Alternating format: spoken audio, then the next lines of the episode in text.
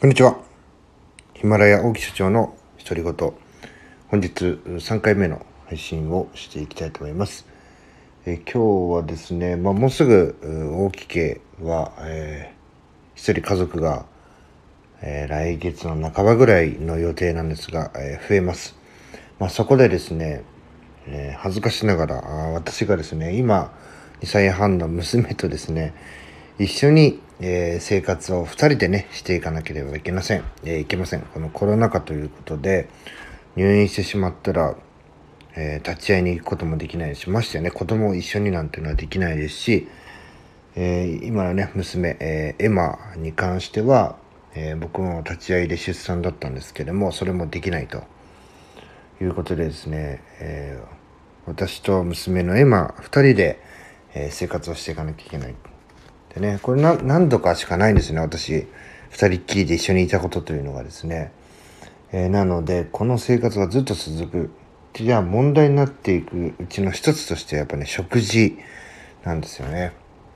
僕ね、あんまりね、こう、得意ではないですし、一人でポンポン作る方でもないです。まあ、食事も大変ですし、やっぱしね、こう、一緒に寝る時も、僕とだとね、あの、ふざけてしまうんですよね。寝るのはね、ママと一緒に寝る、隣で寝るっていうのが、あの、娘の中の寝るスイッチなんですね。俺がね、横に行くとね、うえーとかね、ふざけ始めちゃってね。でそこのね、寝る、食べる。で、ここの部分がね、まだね、習得できないんです、私は。なので今日はですね、そこの食べるの部分で、じゃあね、えー、あなただったら何だったら簡単にできるのか。あ僕だったらこれだったら簡単にできる。で、お金もね、えー、使わないでこう安くできるってものを社長飯というふうにしてですねまあ僕だったらこういうのあの簡単に安く作れるよみたいなのをちょっと YouTube でね、えー、嫁さんが撮影をしてくれましたのででね撮影するっていうのもこれちょっと裏がありましてですねまあこれ世の何んですかね奥様方はみんなそうなのかもしれませんがやっぱ僕がねあの厨房に立つっていう風になるとね、やっぱ心配でね、そばに来るんで、まあどうせそばに行くんだったら、じゃあカメラでも YouTube やってんだか撮ろうかみたいな感じで、えー、カメラを持ってですね、えー、そばで、えー、ちゃんとこう飛ばさないで綺麗にできるのかとかね、手順間違ってないのかとか、そういうのを見ながらね、